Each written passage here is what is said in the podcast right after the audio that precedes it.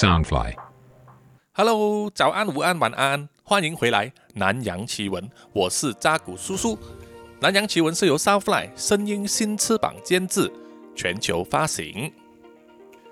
呃，在本集开始之前呢，扎古叔叔呢就想要读出一些呃听众啊来自不同这个 App 所留下的这些留言还有意见哦。因为这些留言并不多，所以要累积到一定数量呢啊，才来跟大家分享一下。哈哈。比如说在 Mixer Box 上，呃，第三十九集的那个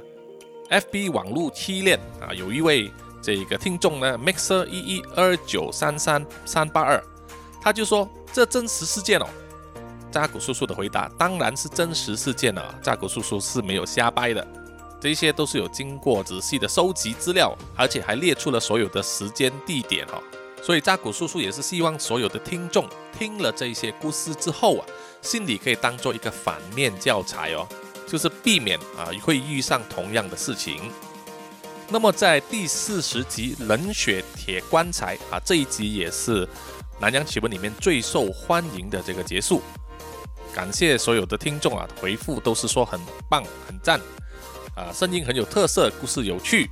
那么其中有一位听众呢，他就留言了，他的名字叫张银之，他就留言两个字“嗷嗷”。那么“嗷嗷”是什么意思呢？是好好的意思的谐音吗？扎古叔叔看到这个字啊，第一个印象就想到那个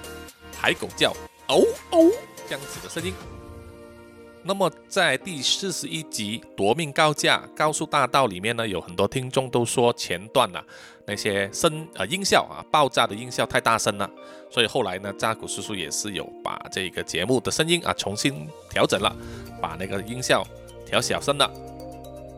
那么在四十六集《微笑挽歌》里面，有一位听众 Tony In 就说很精彩，很用心，谢谢你啊，我也谢谢 Tony 的支持。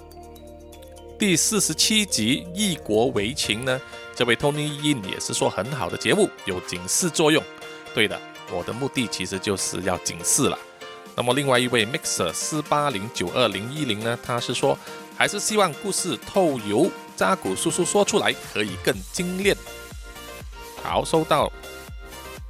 在第四十八集深夜灭门呢，这一位听众 Mixer 四八零九二零一零就说让我三不五时一直刷更新的 Podcast，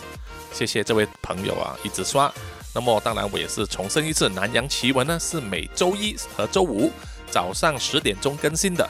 啊，但是我就看到在数据库上哦，最多人听的时段呢，居然是在礼拜天的晚上八点左右。啊，奇怪，难道那个时候大家是吃饱饭之后啊才开始听 podcast 吗？然后另外一位听众呢，Lucifer Morning Star 就说很喜欢听鬼故事，最近才开始听，很棒，加油！谢谢这位 Lucifer。然后就是第四十九集蟑螂节呢，啊，很多位朋友呢都说很好酷啊，然后有两位就说非常可怕，很有画面，太写实了。确实，我相信很多朋友呢都非常害怕蟑螂哦。如果是女生的话，下次要选男朋友啊，记得要多加一项，到底这位男朋友可以为你拍蟑螂吗？如果连他也是吓到跳在椅子上的话，那么这个男人呐，你要重新考虑一下。然后就是第五十集买凶杀夫和 SG 鬼屋这一边呢，有一位听众就叫做灵儿说非常真实，然后另外一位就是说说的越来越流畅。背景音乐音效越来越有 feel，谢谢这两位听众哈，我确实也是一直在注意自己的说话的速度啊，有时候我真的会说话太快，就是有听众也曾经提醒过我。然后另外一位听众呢，向轩就跟我说，我也想买个杀手。诶，扎古叔叔只想跟这一位听众说，诶，千万要三思而后行哦，因为凡走过必须留下痕迹，就是做过的事啊。很难不被查出，尤其是在现代这个科技发达的世界里面。如果跟你的老公真的相处不来的话，就选择离婚吧，就是走正确的法律途径，或者就去研究一下怎么样才可以，呃，以合法的方式离开这位丈夫哦。千万不要买凶啊！我做节目的目的就是要给大家一个警示作用。然后是在 IG 上啊，有一位听众叫做 Joyce。Joyce 他有跟我说，还有最新的飞头酱，这种也很不错。啊，谢谢这位听众的支持。然后是一位听众阿 Kiko 就说，飞头降这种传说其实是第一反应啊，是亚洲重男轻女文化之下的厌女思想导致了这样的传说出现。呃，没有错，因为在呃亚洲这种环境啊，很多国家里面呢都有根深蒂固的呃父权思想哦，父亲就是家里面的支柱，掌管一切，女性的地位呢普遍都比较呃低。所以大家都是非常呃为卡素这个飞头匠的故事的原生啊，他本来的这个遭遇感到惋惜。然后呢，有一位听众米哈拉就说他听了那个微笑挽歌那一集呢，听了节目吃肉会呕，哎呀，影响到这位听众的食欲，真的是非常抱歉。那么他也说他是透过网上的这个 podcast 的网页呢来收听的。当然，有一些听过很多 podcast 的朋友啊，应该都知道。但是也有一些新朋友呢，可能对这个还是相当的不熟悉。podcast 呢，其实在很多平台跟网页都能够免费收听，就是除了 Apple Podcast、Google Podcast、Spotify，还有就是台湾相当流行的 KKBox 啊、Sound On、First Story 之外，也有一些外国的呃 app 呢，也是能够收听的。那么正确的这个呃数量呢，啊，大家可以去我们 Southfly 的这个官网里面看得到。然后是在第四十九集《蟑螂节》这一个节目里面呢，这一位 IG 的听众 Ralph 五，他的留言是说，呃，女主角的房间想象图应该要再脏多一点啊，比较狂。呃，确实扎古叔叔也是想找那样的画面，但是呃，网络上非常的不容易找到。那么我也不想太过渲染个人卫生习惯的这一方面。我扎古叔叔个人呢，其实也没有洁癖啊，但是也不算是一个非常脏的人啊，我还是会收拾，只是说我没有办法做到一尘不染啊，啊，这个是习性啊，因为怎么说我也是一个有呃艺术家的脾气，那么也兼具呢电脑使用者这种理性的思想，所以扎古叔叔的脑袋里面呢，常常就是左右脑在互相的呃较量。好，读取意见的时间呢，大致就是这么多了。我们现在正式进入本集的这个主题。本集的主题就是围绕在 DNA 检测这一个环节上。我相信现在很多听众啊都已经啊很熟悉的 DNA 这个东西，就是我们看那些 CSI 啊犯罪呀，警方就在查案的时候，就是要在各种细微的地方要提取这个。啊，嫌疑人的，比如说毛发啊、血迹啊，或者是骨头啊这种东西，来提取这个 DNA 样本啊，作为检测，就可以查出那一个人的身份，或者是他跟谁跟谁的关系啊、血型啊这种个人资料，甚至呢也是有关于遗传学上的研究啊。通过修改 DNA 呢，可以让一个人呐，他的身体某一方面有特殊的改变。啊，比如说大家看那个 Marvel 的影集，呃，美国队长啊，Captain America，他本身呢就是注入了特殊修改 DNA 药物的这个超级士兵啊，Super Soldier。好，DNA 这一门科技呢，其实现在已经相当的普及，但是费用啊，其实还不算是便宜啊，也不是很多国家呢能够大范围的引用在他们的国家里面的事物啊。菲律宾本身政府还没有通过一个法令啊，呃，针对罪犯呢强制采取 DNA 样本啊，作为这个记录，在美国这些国家就是有的啊，意思就是说，如果你一旦犯罪的话，我们说的就是留有案底，那么案底不但只是在警察的这个记录里面有这个文字啊，记录下你的照片呐，还有你所犯的罪，他们呢也会采取你个人的这个 DNA 样本。啊，因为除了你的指纹以外，你的牙齿的记录，采取了 DNA 样本之后，就建了这个罪犯的数据库。就是万一有一天啊，要找你这个犯人的时候啊，比如说在检验一些呃毛发啊、血液啊，或者是你的呃生化踪迹的时候呢，啊，就可以从这个 DNA 资料库里面取出样本作为比对了。啊，只要一比对出来这个 DNA 样本符合的话，那么你是怎么赖也赖不掉的。那么在菲律宾，既然没有强制性啊，针对罪犯做这个 DNA 样本的采集和鉴定之外，那么主要他们的工作量是什么呢？就是全部被亲子关系鉴定啊所占据了。亲子鉴定当然就是指来检测孩子和父母之间的血缘关系了，到底他们是不是亲生的，有没有血缘关系啊？在我们看古代小说或者是武侠剧的时候呢，就是做这个滴血认亲。当然，滴血认亲其实并不是这么准，这个是因为呢，人体的血液啊，它里面含有很多成分哦，但是大部分呢都是水，所以你把两个人的血呢滴在水上，他们时间一久了，一定会融在一起的。所以这个看起来就好像两个人是啊亲生的一样，其实这个只是呃生物学的一个自然情形，并没有任何的这个准确度啊。那么有些人可能会说，只要两个人血型是相同的话，就会融合。这个说法也不完全对。比如说父母两个人呢，如果说父亲是 A 型，母亲也是 A 型的话，他生出的孩子呢，他血液可能是 A 型，但是也有可能是 O 型。所以这个孩子他的血液呢，不管是 A 型和 O 型，他都能跟任何 A 型和 O 型的血呢，其实是相同的啊。所以光靠血型来辨认亲子关系其实也不准啊，最准的还是要通过 DNA 检测。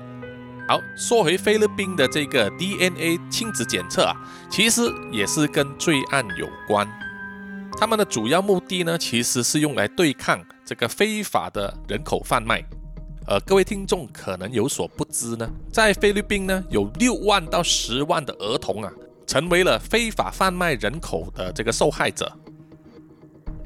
因为菲律宾地广人稀嘛，啊，有这么多个岛，所以呢，很多人就会从这个岛把小孩子绑架卖去另外一个岛，或者去卖去别的国家。那么被卖掉的儿童，他们下场是什么呢？幸运一点的呢，就会成为某一个家人的孩子啊，可能这个夫妇没有办法怀孕，于是啊，他们通过领养的方式，但是领养不到啊，他们就跟这个人口贩子买一个孩子回来，当做自己的孩子来养，这个是比较幸运的。比较不幸的，可能就是成为奴隶，发泄性欲的工具啊，变成乞丐呢，作为讨钱的工具，或者是运送毒品的跑腿，更惨一点的，可能就沦为。人体器官的一个备胎啊，他们的器官会被摘除卖给一些有钱人呐，真的是非常非常的可怜。那么，当这个执法单位呢，打破了这些人蛇集团啊，贩卖人口集团，把儿童救出来之后，他们就必须鉴定这个儿童的身份了。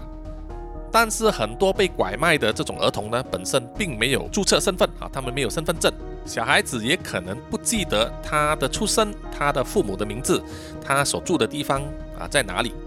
没有这些资讯的话，是很难找到他的父母的。而且小孩子会长大啊，样貌会改变，所以很多时候很难从外表去辨识。那么，怎么样能够鉴定他的父母是谁呢？执法单位当然首先就会去翻查那些有报案说孩子被拐带或者失踪了的父母的他们的档案哦。然后就采集这个父母他们的 DNA 样本，还有这个小孩子的 DNA 样本作为比对，这样子呢就能鉴定出啊到底这个孩子的父母是不是真的有血缘关系了。如果真的是有的话，那是最好了哈，就是破镜重圆，一家团聚了。那么这种 DNA 亲子鉴定过程呢，在菲律宾啊，几乎是每天都在进行啊，就是日常工作。但是呢，他们也发生了一件离奇的事情啊，就让他们的负责监视的这个主任呢，就把它记录下来，并且啊，发表到二零一六年亚洲非常具有权威的监视科学杂志里面啊，叫做 Forensic Asia，就是亚洲监视期刊。作为这个 DNA 鉴识医学界里面的一个案例啊，分享给这一方面的所有专业人士和医生呢，他们看了之后啊，也是啧啧称奇啊。这个案件是怎么一回事呢？在二零一六年呢，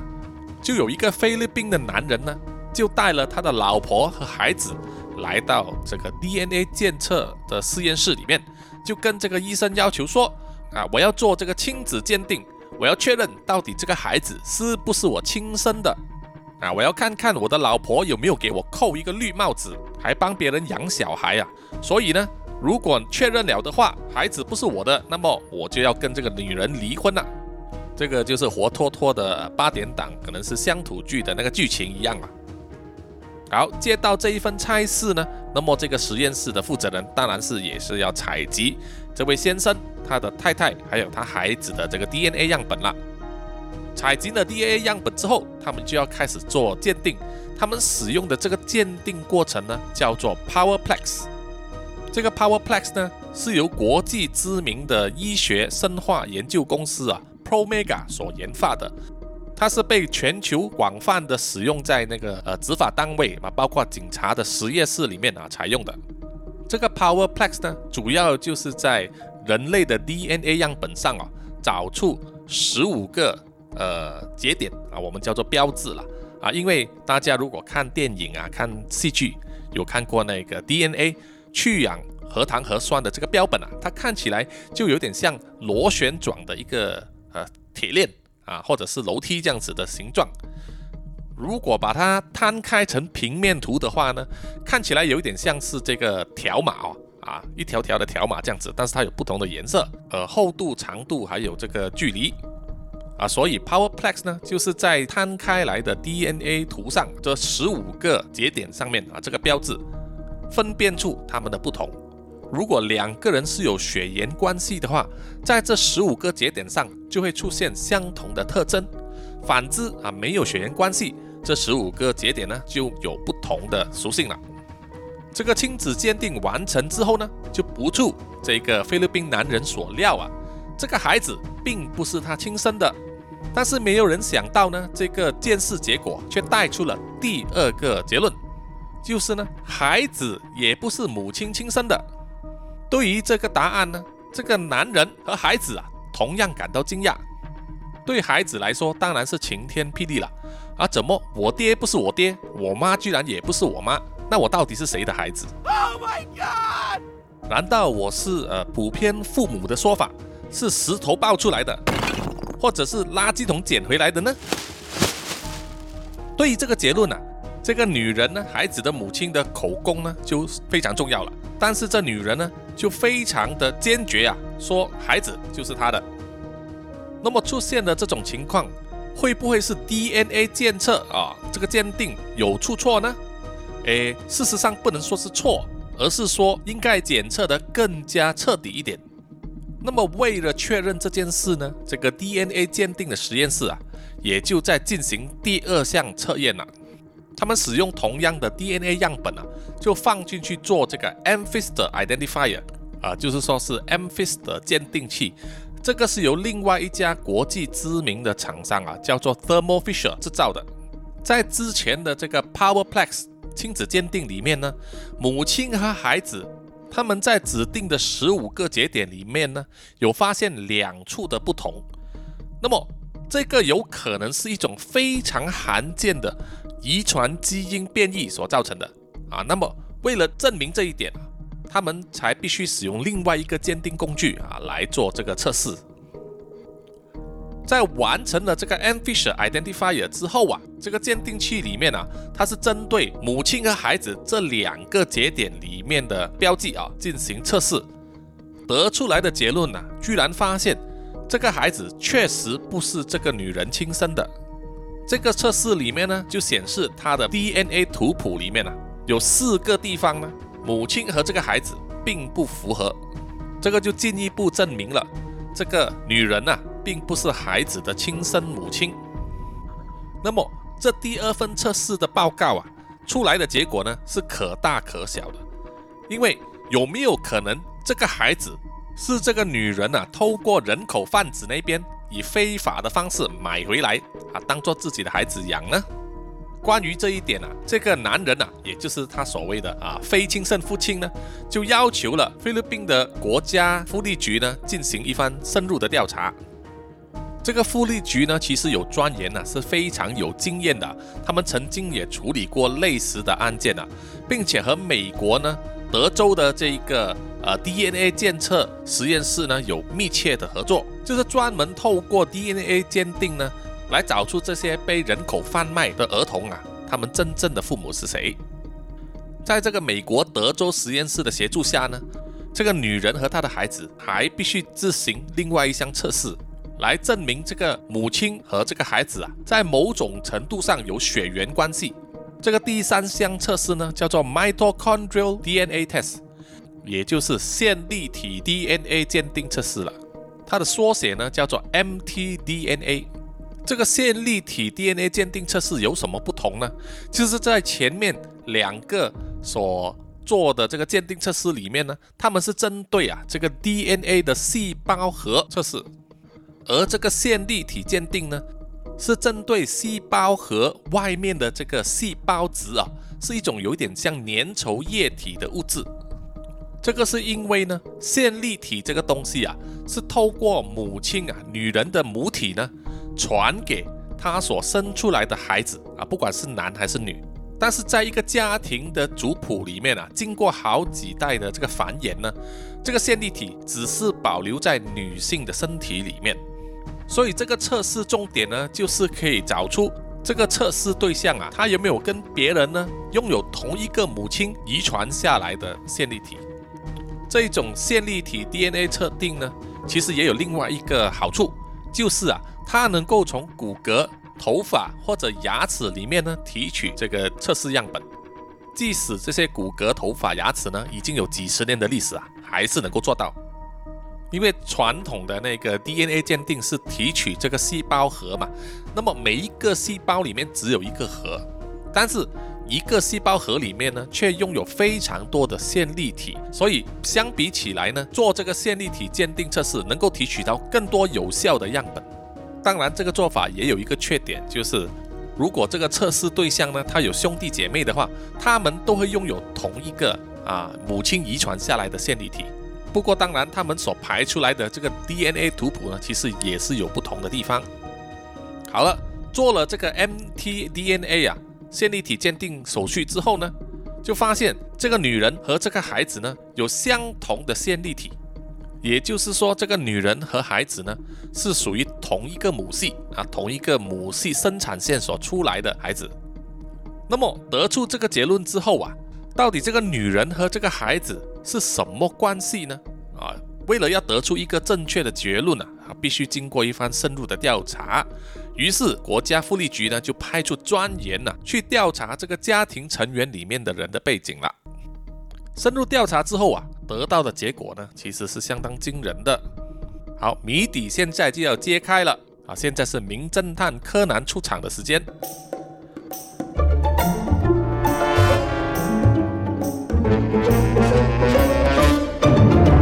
答案是，这个孩子是这个女人的孙子。啊，他们是外婆和孙子的关系。真相是什么呢？真相就是啊，这个女人其实也不老啊，她只是中年女子。她的亲生女儿呢，就在很年轻的时候就生下了这个孩子。想到啊，这个女儿这么小，生下的孩子没有办法养啊，没有经济基础，于是这个女人呢，啊，就把她这个孙子就接过来要自己养。那么要养的话，当然是要说服她当时跟她在一起的这个男朋友，也就是一开始带他们来做亲子鉴定的这个菲律宾男人了，啊，就忽悠了这个男人说啊，这个孩子是我跟你亲生的。但是这个男人呢，可能养了这个孩子好几年之后，就开始发现觉得不对劲了，这个孩子怎么跟自己的样貌啊 有这么大的分别？所以才把后面这一段呢错综复杂的这个 DNA 鉴定关系呢这个闹剧演出来。那么最后的结果是怎么样呢？最后的结果就是在这个国家社会福利局的呃劝诱、说服还有帮助之下呢，这个女人呢就将这个孩子，也就是她的孙子，交回给她的亲生父母抚养，让这一个家庭闹剧呢也就此告一段落了。这些事情啊，听起来可能很荒谬，但是在东南亚这些国家呢，确实是有可能发生的。尤其是在受教育程度偏低的地方啊，或者是乡村，因为受教育程度不高，那么赚的钱也比较小，养家活口的难度啊，自然大大的增加。那么在那种地方呢，你要养家的话，就需要有人力了。那么怎么样增加一个家庭里面的人力呢？啊，当然就是要生孩子了。所以很多女孩子呢，在可能十二十三岁的时候啊，身体还没有完全发育成熟呢，就必须结婚生孩子。那么孩子如果是男的话啊，养到五六岁就必须开始帮忙做家务了，或者是做童工。那么如果是女孩子的话，也也是养到十一二岁，也是准备开始要让她生更多的孩子来增加人力了。这个几乎就是成为一个没有尽头的轮回啊，一直活在找不到突破口的贫穷线之下。好，本集的南洋奇闻呢就到此为止啊。虽然本集呢并没有人死哈哈，但是我也希望能让各位听众呢就是长一点知识。啊，认识到一些关于 DNA 鉴定的一些法门。那么喜欢的朋友呢，欢迎大家去 Apple Podcast 啊、Mixer Box 啊、Facebook、IG 里面呢，就是给我留言点赞。谢谢大家的支持，我们下一集再见，拜拜。